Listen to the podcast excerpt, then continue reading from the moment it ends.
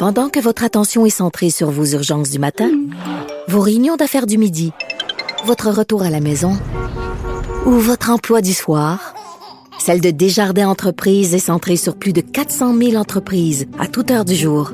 Grâce à notre connaissance des secteurs d'activité et à notre accompagnement spécialisé, nous aidons les entrepreneurs à relever chaque défi pour qu'ils puissent rester centrés sur ce qui compte, le développement de leur entreprise.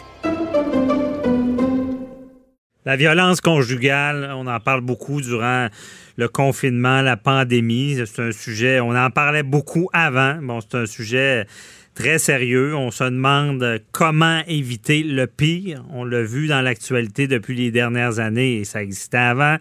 Euh, on parle souvent d'escalade, de violence qui augmente, qui des fois finit euh, avec le pire. Dernièrement, on a vu le cas euh, du gaufredette et on peut en nommer beaucoup comme ça. Et il y a des pays qui ont pris des mesures plus draconiennes pour enrayer ce fléau. On parle ici de l'Espagne. qui justement a adopté le fameux bracelet électronique. Ça, ça permet à quelqu'un de, savoir si la personne qui pourrait l'agresser est dans le périmètre. Évidemment, on, peut agir en prévention et on en parle avec euh, Maître Sharon Otis. Bonjour. Oui, bonjour, Maître Derrier. Donc, au Québec, à quand les bracelets, les bracelets électroniques pour prévenir la violence conjugale? Ben, je suis vraiment pas en mesure de vous le dire puisque les dernières nouvelles euh, euh, sont datés à approximativement de décembre. Bien évidemment, on a eu le COVID. La ministre responsable de la condition féminine est Mme Isabelle Charrin. On l'a vu dans les communiqués de presse là, relativement au COVID là, pour le sport pour les enfants.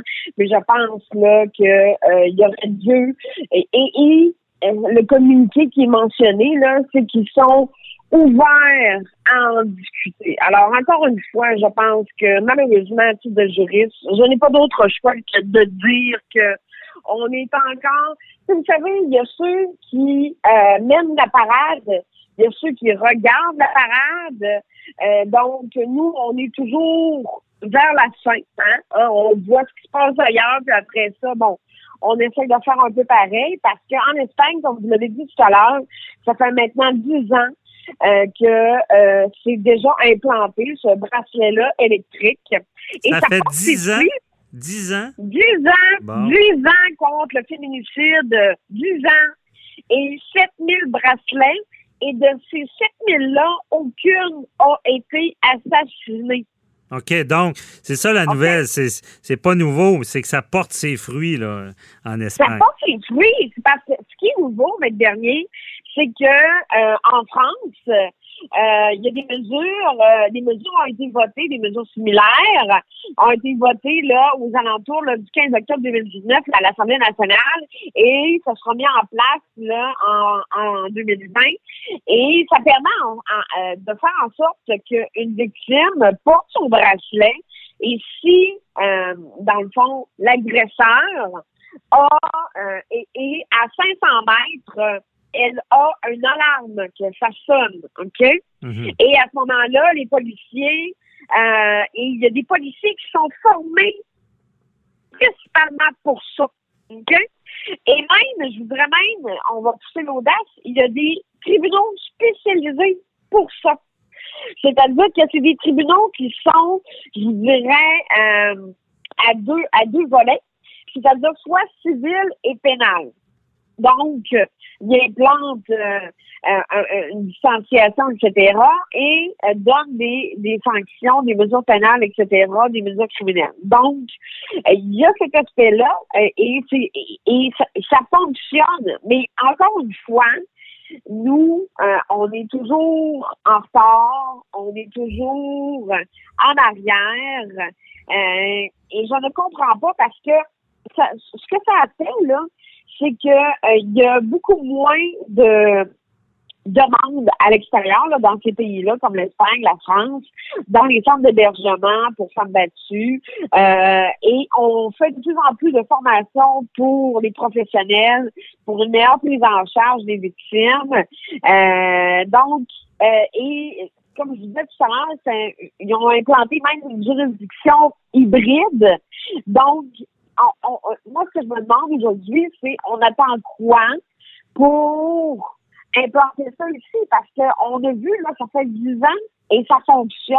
La France, le, le, le, voter, ça va en vigueur qu'est-ce que nous, on attend? Je comprends que c'est important, je comprends la crise du COVID, je comprends que c'est important que les enfants font du soccer, mais il y a des femmes qui sont battues, il y a des femmes qui sont harcelées. Et, et on l'a vu de plus en plus, euh, vous avez vu aussi l'aggravation pendant la crise du COVID au niveau euh, de la violence conjugale. Ben, l'augmentation, c'est-à-dire que, tu ça reste entre les quatre murs, hein, mais évidemment, quand on est avec notre agresseur, des fois, c'est difficile de pouvoir porter plainte, etc. Mais qu'est-ce qu'on attend? Mhm. Euh, c'est ça ma question. Qu'est-ce qu'on attend? Est-ce que les droits et libertés euh, canadiennes euh, sont plus rigoureuses, plus fortes? Est-ce qu'il y a un frein plus grand au Canada? Pour adopter cette mesure-là? Parce que dans, une deuxième question, je vais vous demander, Maître Otis, c'est quoi les critères là, pour dire lui, il mérite un bracelet? Là? Ben, euh, honnêtement, les critères, là, c'est du cas par cas, OK? Vous comprenez? Donc, euh, il n'y a pas, et, malgré toutes les recherches que j'ai pu faire, là, c'est vraiment du cas par cas. C'est vraiment des femmes qui ont été victimes et que ça a été démontré, qui ont reçu des services corporels, ou de l'harcèlement euh, non-stop, comme on dit. Là. Mm-hmm. Donc, il n'y a pas vraiment de critères. Et pour répondre à votre question au niveau euh, des, des, chartes, etc., puis ça, présentement, là, une victime, même si euh, on a tous ces, belles chartes-là qui sont supra-législatives, le, le, but, là, c'est d'avertir la victime avec sa montre que son prédateur est à environ 500 mètres et ça sonne. Mhm. La police débarque automatiquement. Et ça fait ses preuves. Aucune femme n'a été assassinée. Donc, mais est-ce qu'il y a eu beaucoup de contestations? Parce que là, on, force quelqu'un à mettre quelque chose, à mettre un bracelet et euh, de savoir euh, où est-ce qu'il se trouve. On, est quasiment comme dans... dans, parce qu'aux États-Unis aussi, euh, ils font comme ça. Ils peuvent emprisonner quelqu'un à la maison et lui mettre un bracelet. Mais quand ça se fait, c'est qu'il y a eu un procès, puis qu'il a été condamné, puis qu'il n'y a plus de présomption d'innocence. Mais dans le cas des bracelets préventifs, ça doit être assez complexe avec la présomption d'innocence, à savoir est-ce que euh, lui, cette personne-là, a commis quoi d'assez grave pour le porter ou pas et qui, ben, mérite qu'on puisse savoir, ses faits et gestes? Actuellement, parce que c'est une, une primauté d'un certain droit, ça c'est certain. Mais cependant, il faut vivre avec les conséquences. Euh, au même titre que les prédateurs sexuels. Vous comprenez? Euh, un prédateur sexuel, il a été condamné. c'est ça ici le, débat, c'est qu'on doit, on doit forcer des gens à le porter avant même qu'il soit jugé. Mais je pense que... Non, non, non, non. Pas avant même qu'il soit jugé. C'est-à-dire que ils doivent bien évidemment en faire la preuve. Et c'est pour ça que je vous parlais tout à l'heure des tribunaux qui sont hybrides. C'est-à-dire Donc, il y, a une sorte de procès à savoir si cette personne-là euh, pourrait être un danger euh, pour bon, son, son ex-conjointe ou sa conjointe dans, ses agissements. Il y a une preuve qui doit être faite au tribunal.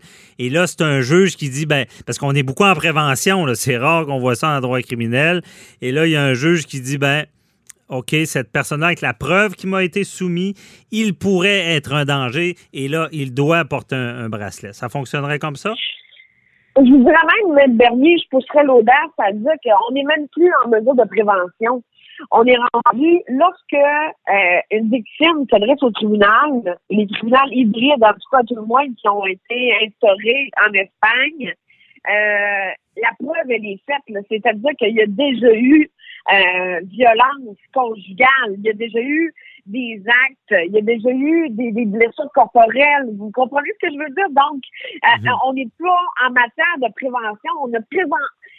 Ce n'est pas pour prévenir un acte qu'on euh, qu'on juge ou qu'on pense que notre ancien conjoint pourrait peut-être. On n'est pas, on est, on n'est pas dans le peut-être. C'est qu'il a commis des actes concrets qui, qui peuvent mener à une escalade jusqu'au pire. Donc, non, mais je comprends bien. Puis je pense, d'ailleurs, j'en profite pour le dire, moi aussi, je pense qu'excusez, on dort au gaz. Un peu comme dans ben, beaucoup de domaines.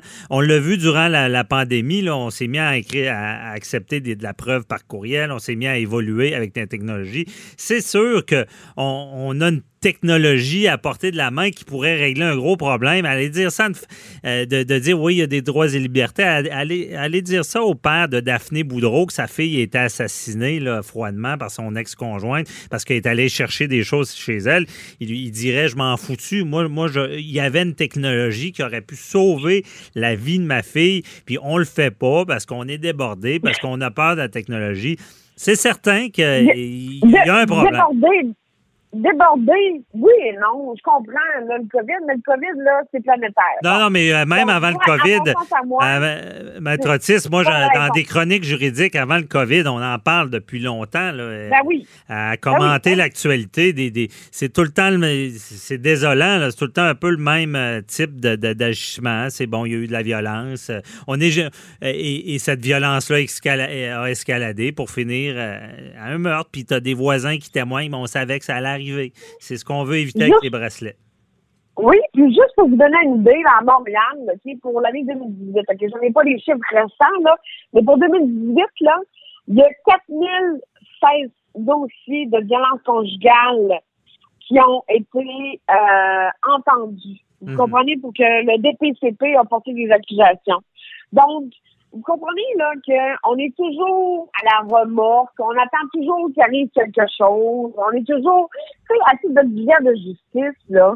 Et par chance, on a une bonne euh, ministre de la Justice. Mais cependant, euh, j'espère que euh, la ministre responsable de la condition féminine, Mme Isabelle Charret, va enclencher le pas.